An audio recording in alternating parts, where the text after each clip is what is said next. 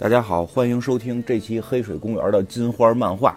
我们继续讲杀死 X 教授一百零一种方法的第二十集。那上回呢，我们已经讲到了炫音和豪利特金刚狼两个人离开了这个瓶子教授，他们让这个瓶子教授给他开了一道传送门，传送到了这个小夜行者的。这个平行宇宙里，对吧？因为在之前，小夜行者由于看到自己父母的这个音容相貌，然后在这个穿越时空当中提前下车，回到了自己的宇宙。呃，炫音跟金刚狼呢，豪利特金刚狼，他们两个人会担心小夜行者，因为他们感觉到那个宇宙里会有危险，所以他们就强迫迫瓶子教授把他们给送到了那个平行宇宙里。而那个宇宙果不出其然，确实是一个非常危险的宇宙。怎么怎么讲呢？按炫音的话来说，这就是一个标准的机器人杀死所有人类的宇宙。其实就是说，和这个逆转未来时代的这个呃哨兵统治这个地球的感觉是类似的。但是这里边也提到了，这些哨兵并不是来杀变种人的，而是来去杀这个人类的普通人类，而变种人呢也会化在了普通人类当中。那这到底是一个什么样的世界呢？怎么会变成了一个全是由机器人统治的世界，而里边又有像这个小夜行者这种变种人，或者说普通的这种有机生物呢？对吧？因为你想，我们之前去过的那些平行宇宙里边，我们在故事里去过的啊，平行宇宙里边，西部世界也好，啊，蒸汽朋克的神话时代也好，那里边所活着的那些变种人和他的时代本身是吻合的，对吧？你像西部世界里边。那活着的就都是牛仔，人一直就是牛仔，这很正常。可是你看我们这个小夜行者，他是一个有机生物体，他怎么会在一个机器人统治整个这个世界，全部都变成机器了？他怎么会在这个时代存活呢？对吧？这就是一个问题。所以呢，今天我们就是要往前倒一倒，讲一讲小夜行者这条时间线，这个平行宇宙里边之前到底发生了什么事情，怎么变成了一个机器人杀光人类的世界？为什么要讲这个呢？这个和后边我们要出现的一位非常重要的 X 战警成员是有关联的。再有一个，后边小夜行者的一些行为也和这个设定是息息相关。没有前边这些故事，后边小夜行者那个行为是非常诡异的。咱们讲故事说不能说我把情节都告诉你就完了，咱们得合情合理嘛。所以，这个前期设定我觉得是非常重要的。那这个小夜行者生活的时代是不是从开始就一直是机器人统治人类呢？其实我也想过，也没准这个时代就是机器人猎杀人类，人类就跟这个咱们现在地球的这些动物一样，就是这种低等生物被机器人猎杀呢。但还真不是，因为这个漫画里边明显的交代了之前小夜行者生活在一个多么美好、多么幸福，让我们不管是漫画当中还是漫画之外的人都非常羡慕的那么一个时代、那么一个宇宙。而且那个宇宙挺逗的啊，那个宇宙里边没有美利坚合众国，当然了，他们还是生活在美国大陆的，就是小夜行者，他没有美利坚合众国，他生活在哪儿呢？他生活在一个叫做加利福尼亚合众国的地方。这就挺逗的哈，叫加利福尼亚合众国。但是你再往下看，再往下看，为什么这个美国在这个宇宙里边变成了加利福尼亚合众国呢？因为它的首都不再是华盛顿了，它的首都是哪儿？它的首都是库比提诺。我也不知道有多少人听说过这个名字啊，反正我是之前没听说过，我也是看到这个漫画才特别注意的。可能之前也听说过，就是没往脑子里去。这因为这个漫画里边明确的提示了这个库比提诺是哪儿呢？这个库比提诺就是位于美国洛杉矶的苹果公司所在地。这个苹果的公司总部在这个地方，所以大家想一下，为什么这个未来这个机器人统治世界的这个世界的首都会在这里了，对吧？对，而且之前之前呢，有听众也提到过，这个小夜行者的父母不是红魔跟。变形女吗，对吧？这个他看到这照片，会不会是他们俩？还真是，我这个也是忽略了，因为咱们看不到这个图像嘛。所以其实之前提到的小夜行者拿出自己父母和他的合影的时候，上边的父母是普通人类，并不是他在主宇宙里的那个真父母。因为我们在之前的节目里也讲过，对吧？我们随着这个呃讲故事的这个公众号更新的时候，有时候会有这个人物介绍嘛。我记得好像里边也提到过，对吧？这文字性也提到过，小夜行者的母亲是。变形女也叫魔形女，对吧？她的这个父亲，她的父亲是红魔。这红魔就是在呃《X 战警》第一课，就是这个新新时代第一课里边出现的这个呃反派反派地狱火俱乐部里边的成员之一，他的能力就是瞬间移动。我记得非常清楚的这个镜头，它就是瞬间移动到这个呃呃。X 战警的这个学校里边嘛，把这些保安人员直接给直接再瞬移到天上，从天空当中扔下去。这个对吧？反正这个镜头真的拍的非常漂亮。嗯，怎么说呢？在这个宇宙的设定里边，并没有详细的去讲到底小夜行者现在这个人类父母是不是他的亲生父母，因为也没有必要探讨，我觉得。但是就是说他自己认知里边，这对父母，这对人类父母是他的亲生父母，他们就是活在这个加利福尼亚合众国的首都。库比提诺里边，对吧？这个苹果公司的这个总部是他们的首都。然后，真的，你再去想，后来 AI 统治世界就很正常了嘛。而且这里边还特意强调了这个世界美好到了一个什么程度呢？说我们这个世界有无尽的绿色能源，对吧？能源是绿色的了，这个很厉害了，对吧？它都不是核能，核能你啪家伙一地震，对吧？这这全污染了吗？危险也不小。他们是纯绿色能源，而且碳排放量为零，这也挺神的。估计就是什么油什么的都都不用烧了。然后还有一千六百万个机器仆从，你看，其实这就是一个问题隐患了。它这里边机器人有这么多，一千六百万个机器人。而且看还是仆从，对吧？这有一种被奴役的感觉嘛。然后除此之外，他们的已经是全国。全就是全国了吧？因为是不是全世界就不知道了。至少是他们这个加利福尼亚合众国里边是全国的免费医疗。可见，可见现在的美国啊，可见现在的美国这个医改还是存在问题，并不是全国这个免费医疗。所以，所以说他们在他们幻想了一个最美好的时代里边，这个全民的免费医疗也是如此的重要。当然了，他们那个医疗也很神奇。我因为我记得我之前看过一个丹泽尔华盛顿演的电影，然后他这个保险是半保，就是这个保险不是全保，然后最后他。他的孩子患了心脏病，好像要求换心脏，然后他那个保险是不支持换心脏的。我天哪，都不是说多少万封顶，是说你就不 不不能换心脏？为什么不能换？说因为你交的是半保，如果是全保的话，你的儿子才可以换心脏。然后他最后就去劫持医院，然后后来推，因为这个事件推进了这个呃奥巴马的什么医改等等等等这些吧。所以他们这个全民医疗不是像我们想的跟某某些什么白头山的国家似的，这个就是大家都吃阿司匹林就结束了。他们的全民医疗是。我心脏换了都可以换，想换什么换什么，对吧？这个是很很很夸张的这种福利了，对。然后再往后就是，而且他们能已经治愈癌症了，这个也很厉害，真的。哎，这说起来真是癌症现在，哎，怎么说呢？因为现在说这个癌症也不是说完全没有攻克。所以就是你你得了一些癌症的话，其实现在还有很多新的一些治疗方法是可以让你活很长时间的。但是呢，就是说他们这里边已经可以彻底的根治这个癌症了。哎，也是不知道这个艾滋病日。刚过啊，不知道这个艾滋病是不是能够根治？这个，因为突然想起了科幻小说《美丽新世界》里边儿的性病都根治了，嗯，可能很多事情就会不一样。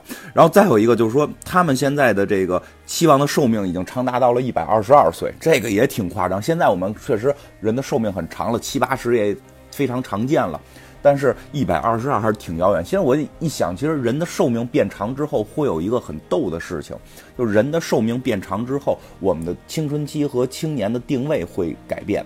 那人本身其实机身体机能没有改变，但你的心理年龄会发生改变。你想，我们以前古的是古代，古代平均寿命三十七八岁的时候，对吧？什么周瑜啊，什么郭嘉呀，都这岁数死的嘛，就平均寿命在这个时候，那你。多大结婚，对吧？你就是十十六七结婚，对吧？十八九当爹妈，你你三十三三十八九，你可能就见到第三代了，对吧？但是现在你看，三十多岁没结婚的还都大有人在，大家心态还都很年轻，这个确实会有变化。所以说，他们这个时代未来就会想着，呃，人类的寿命能够长达到一百二十二岁，那么这个时代可能也就相对的更年轻了。再有一个特别神奇的是，掌管他们国家安全的，是说这个呃。国土技术部门，这个专门负责这个科技发展的是谁呢？是蜘蛛侠，这也很神。这个改了，并不是钢铁侠了，对吧？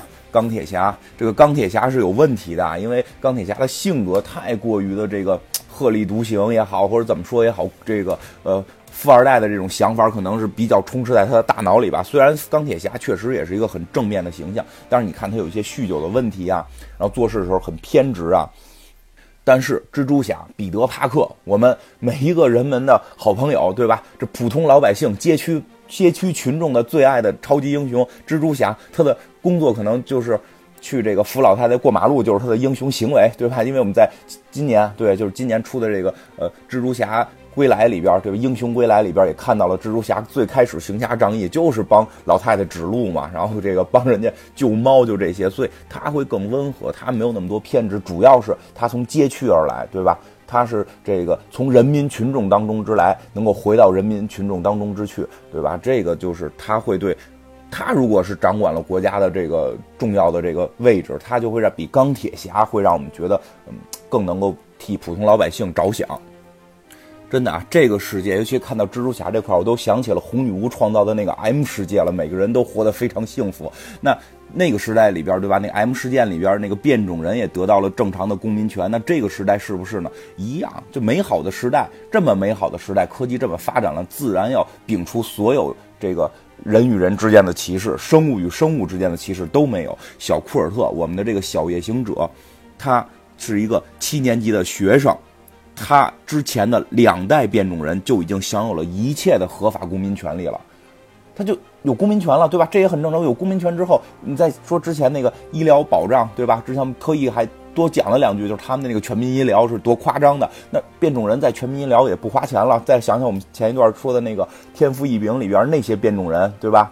说因为给他们看病药贵，所以没有保险公司给他们保险，这些问题都解决了。这个世界简直就是美好的不能再美好了。零碳零的碳排放，对吧？这无尽的能源，你一旦有了无尽的绿色能源，就人类的最终的追逐的东西是能源，对吧？就就是你说最后你去挖煤，这些最第一产业挖煤啊什么的这些东西，煤是什么？煤就是能源。当我们有了无尽的绿色能源的时候，那真的我觉得就是就是我们实实现共产主义的时代都到来了。在这个时代这么美好的时代。我觉得这也是这个漫画里边的给大家一个启示，就是万事没有最美好，一旦到了真正你觉得特别美好的时候，一定会出现问题。所以我觉得这个也符合中国的一句古话，叫“人无远虑，必有近忧”，对吧？就那个时代已经美好成那样了，还哎呀，还有什么我们觉得不对的，或者都是错的，或者我们未来能够去期望的？除了越活越长，还有什么可期望的？你都活到一百二十岁了，你还你还想活多大，对吧？这个时候。就新的问题爆发了，什么问题？就之前说的那一千六百万个机器仆从的问题了。就是有这么一天，有这么一天，这个小库尔特，这个小夜行者正在被他的同学霸凌。其实这个设定也挺逗，这么美好的世界了哈，在小学时候还依然有霸凌事件。这霸凌事件是干嘛呢？就是抢了他的这个小机器人儿，因为他们就机器仆从，每个人都有一个小机器人玩嘛。这小机器人就是他的这个。嗯，小玩具，然后但是 AI 是是这个能跟你沟通的，然后被这个他的同学抢走啊什么的。但是其实还好，我觉得这个什么呀，儿童之间打打闹闹，你别过分，你别过分，你别说跟现在网上看的很多这什么，让人在厕所里边这个这个让人跪地上又又又这个舔马桶什么的，这就是过分了。就是普通正常的这个打打闹闹呢，我觉得有时候也要让孩子有孩子的世界，就是大人是要看这个孩子的这个世界是否过界。并不是大人要完全去干预，而是他有一条界限，你只要不过界就 OK。那在界内呢，孩子世界有自己的这个玩法嘛，所以他们倒不算过界，就是抢他的小机器人儿。而这个小夜行者呢，这块也再多说一句啊，这个小夜行者他在这么一个时代长大，那他自然上学学的东西就不一样了，对吧？因为你看时代在演变，学习的内容也在越来越难。你想咱们的。祖祖辈吧，就是咱们的爷爷的爷爷，再往上倒个那么五六代，你觉得他们上学的时候学什么，对吧？还知乎者也呢，对吧？三字经、百家姓、千字文，有可能会学什么，对吧？sin、cos、tan 的、cotan 的，对吧？那天我们我们同同事之间突然聊起来，你别看这个现在的同事说是啊，都已经不会了，高考之之前都都忘了，高考之后都忘了，但是你现在说起来，多少还知道什么正弦、正弦呀，什么余弦呀，对吧？那天我们还说这个呃相似三角形。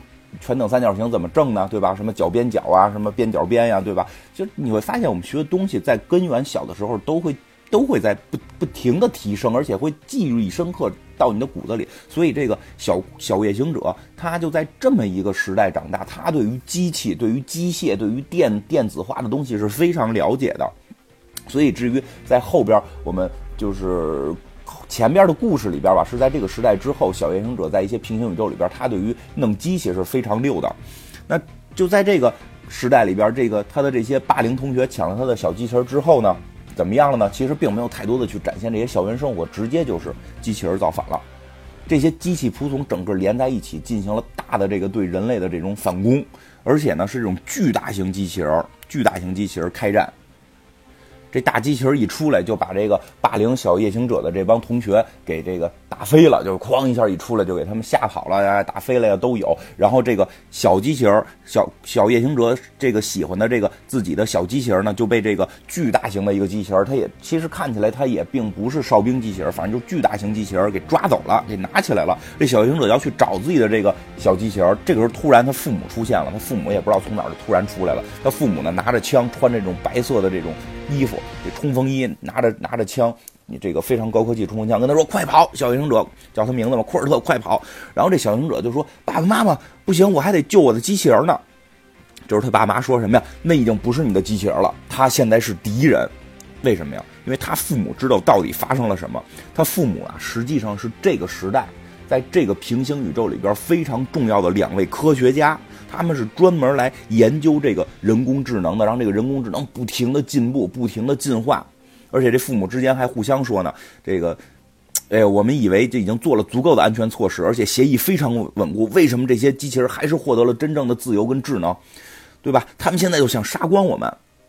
然后呢，这他这父母就把这个小行者带回家了，带回家里。为什么带回家里？他家里边有一样法宝，这都让我想起哈利波特了。什么法宝的？隐形斗篷。因为他父母是科学家嘛，这父母他防患于未然，必然其实做过一些小范围的这些科学实验，是如何抗击这个机器人的。所以他们做了一个斗篷，是专门防止机器人找到他们的。因为机器人可能你通过这种热感呀，通过这种基因鉴定啊，通过一些什么东西，他通过仪器，所以他们有这个高科技的隐形斗篷。用这个隐形斗篷是让这个盖在这个小行者身上，机器人发现不了了。当然人类能发现啊，这就也让我想起来了，就是有的时候说这个隐形飞机嗖从天上飞过，大家指哎，你看能看见那飞机，它怎么不隐形啊？对吧？它隐形指的是在雷达上隐形，对吧？这都飞到你脑袋顶了，肉眼能看，这这谁都看不见呀，没有说这飞机隐形啊都看不见了，对吧？啊，好像这个。嗯，好像这个复仇者联盟里边神盾局那个航母飞天航母，好像现在具有这个功能，是吧？这个也是未来人类可能发展的一个方向。但现在所说的隐形飞机就是雷达看不见。那他们说这个隐形斗篷呢，也就是小行者不会被机器人所观察到。然后这小行者就跟自己的父母说：“就是爸妈，你们能不能别离开我？咱们一起在这个隐形斗篷里边藏着，对吧？咱们一直躲躲到这场灾难过去之后。”但是他父母就给他搁到了一个。橱柜里还真太哈利波特了，给搁到一个橱柜里，给了他隐形斗篷，然后就在关橱柜门的时候，跟他们就说，跟这个小夜行者就说呀，说不，那个库尔特，叫他名字嘛，小夜行者叫库尔特，那个我们为集团工作，这是我们的责任，因为他们是科学家，一看就是他们俩捅的娄子，是吧？说的意思就是我们捅出的娄子，我们自己要去解决，这种责任精神至少是是有的，对吧？虽然我们犯错误了，责任是要有，责任要扛，不能说。这个项目没做好，我马上就开始赖。哎，原材料提供的有问题。哎，他那代码写的可能错了一个字，对吧？哎，那个设计可能做的不够好看。咱不就确实是自己抉择性的问题，那就是你是这个领负责人，你是这个领导，你就得扛起来。就这两个人虽然犯了错误，但是在这方面，我觉得还真的是，哎，挺让人钦佩的。说我们自己犯错误，我们自个儿去扛，我们要去面对这些机器人，我们要打败他们，然后就把这个出门关上了。而且在关上的一瞬间，小夜行者的妈妈，小夜行者的妈妈就对他说：“说的，你是我们的世界，明白吗？就你是我的一切。就啊，对于孩子来讲，真的，哎，突然，突然说到这儿，有一些小的伤感。其实可能也真的并不是所有的父母都能够对孩子有这么大的爱。”嗯，哎，这个话题就不展开了。确实，确实是，真有这个有有一些别的朋友的故事，突然让我想到了而已。然后他说的，就我们爱你胜过这个世界上的一切，所以你必须要活下来。所以这个小夜行者就在这里边藏着，他有这个隐形斗篷，就让这些呃机器人就没法找到他。而他就能够听到这个橱柜橱外边就发出了各种这种战斗的声音，以至于一直在听到喊启用镇静剂，启用镇静剂。这什么镇静剂啊？对吧？给机器人使用什么镇静剂？必然是机器人给人类使用镇静剂，那就是机器人抓了大量的人类。就是他也不知道在这里边就昏睡过去了，他也不知道自己昏睡了多久。但当他醒来的时候，一切都结束了，柜子都没有了。柜橱都没有了，屋子都没有了，一片废土，完全被炸烂了。在他身边只有一个午餐盒，上边印着蜘蛛侠的头像，因为那是他心目中的偶像。对吗？其实，其实这个真是我在之前讲故事的时候落了一笔。在之前讲故事的时候，我记得特别早，他们在记事那个宇宙，小夜行者就是他们去这个拿自己的装备，对吧？这个金刚狼、豪利特金刚狼拿帽子，然后这个什么幻影猫拿刀啊什么等等。然后他们在那块发现了万磁王的帽子的时候，小夜行者再找一样东西，最后也找到了，就是他这个印着蜘蛛侠的午餐盒，那是他真正心中的偶像。而小夜行者就在这个时候。之前你别看他长得蓝，没使用过超能力，只知道自己是变种人，并不知道变种能力是什么。而就在这个时候，全部人类都被抓住了，这个世界被机器人毁灭了的时候，突然一个巨大的机器人又一次站在了他的面前，然后手中的这个光线就亮起来了，然后就锁定一个人类，抓住他。小行者这种恐惧激发了他的超能力，在这个时候爆发，他就进行了一次时空穿越。对吧？他的超能力非常强，第一次瞬间移动，就不是普通的从地点上的移动，是时间跟地点同时进行了移动。而这场时空穿越把他穿到了哪儿呢？就把他穿到了记事的这个宇宙。